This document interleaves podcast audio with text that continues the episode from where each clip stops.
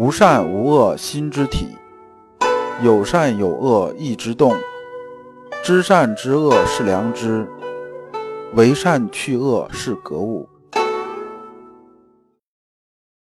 各位同道，大家好，我是老刘刘长志。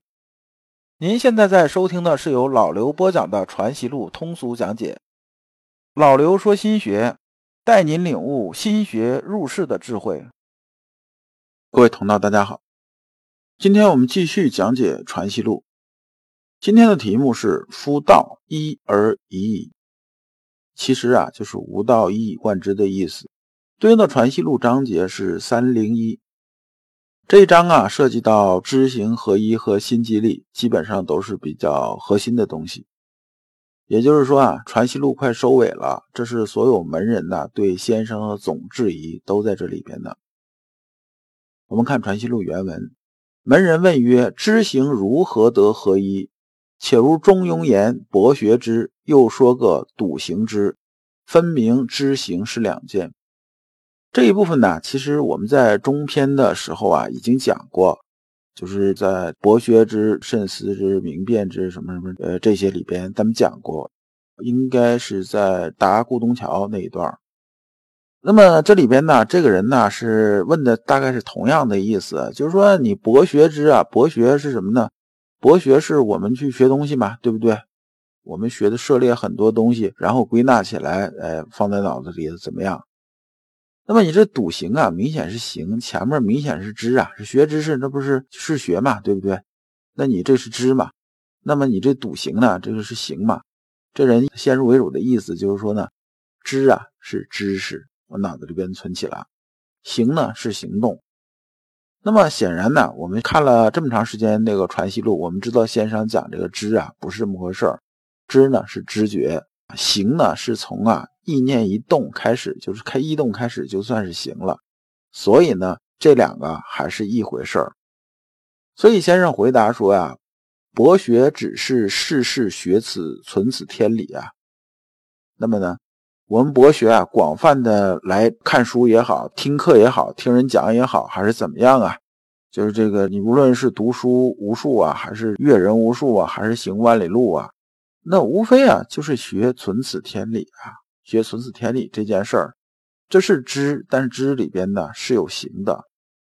那笃行呢，不过是啊学之不已之意啊，就是你学了再去用这意思，他俩是不分开的。你这么听啊，可能是听这先生回答，好像又有点晕了。不是这样子的，博学啊，它其实就是行。因为呢，我拿本书，我想看，那我为什么我要看这个书呢？是因为啊，我先有个念头吧，我想学什么。你比如说啊，我看人别人这炒股挺赚钱，我想炒股，那你是不是要找炒股的书来看呢？对不对？其实你心里面一念一动啊，想学炒股这事儿，那么这已经是行就已经开始了。你拿书来学呢，你边学呢边实践，边学边实践，这实际上就是什么呢？这知行始终和在一起的，齐头并进，他们中间呢没有什么那个隔断的。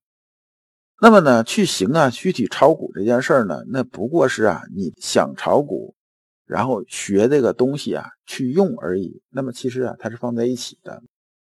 你每啊操作一下的话，你是不是又多知道一些东西嘛？这也是知在进嘛，对不对？那么实际上，咱再往深了讲一下，学呢这件事情啊，本身呢就有行的意思在里边。你比如说我去学医，那你学医你怎么学啊？学医你不学学怎么给人开药，怎么给人开刀，那算学医吗？对不对？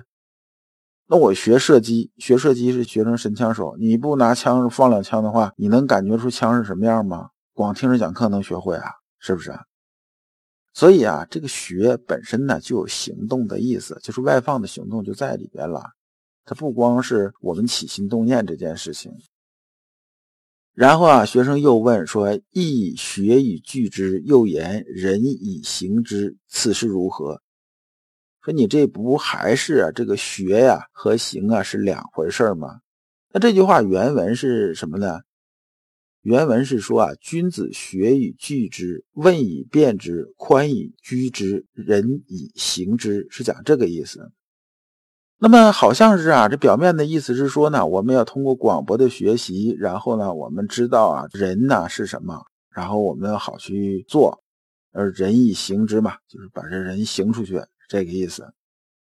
但实际上呢，这是只是表面的意思。我们深了去理解这个圣人的意思啊，圣人的意思讲的是什么意思呢？这个我们看先生解释啊，说啊，世事去学存此天理。此心更无放失时，故曰学以聚之。聚什么呢？就是啊，把这个良知存起来，让我们的心呢始终和天理同步。这是学以聚之。我们越聚啊，越会贴近呐。也就是说，良知啊在心里边越充盈。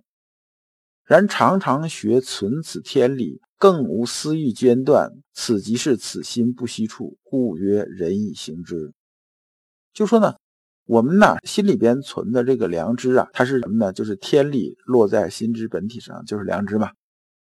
那么它时时不间断，也就是说呢，时时它在外放的时候啊，它直接行出去，中间呢是没有私欲来遮蔽的。那么呢，别人看你做的事情，那就是人呐，那就是别人看到外放的这个东西啊。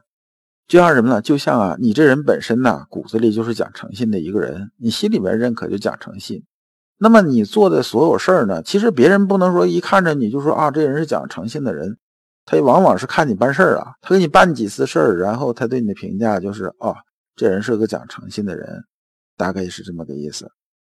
那么又问呐，说孔子言：“知即知，人不能守之。”这个知呢，是代表一个具体的一个东西，你可以这么理解，就说我知道这件事儿，但是呢，我这个人呢没有守住这件事儿，就是说在这做这个事情的时候啊，我这人呢没有完全按照“人”这个字儿做下去，那么呢，就是人不能守之这个意思。那么说呢，我知道怎么做是人，但是呢，我没有啊做这件事啊做到到完全是人这种程度，还是有瑕疵的，我做着不满意。从这角度看，知行不是一回事啊，这俩呀。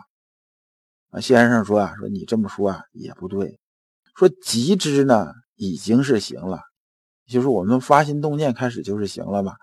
那你说那个不能守之呢？那么呢，只是什么呢？只是说我们具体外放这行为。那为什么最后不能守之呢？就是说我们心里头知道这事儿该怎么做。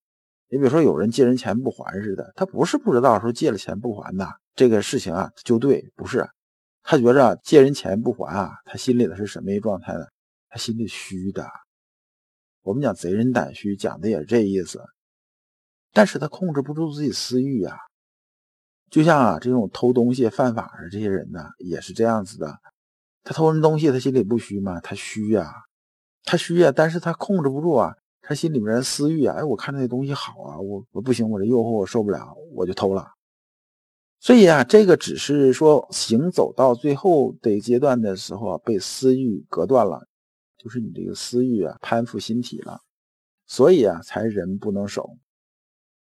那么又有人问呢，问心机理这些事情，说程子云呐，在物为理，如何为心即理？说你在物为理啊，是说理啊在物上，那你怎么说心即理啊？说这个理啊在心上呢？这个不妥当。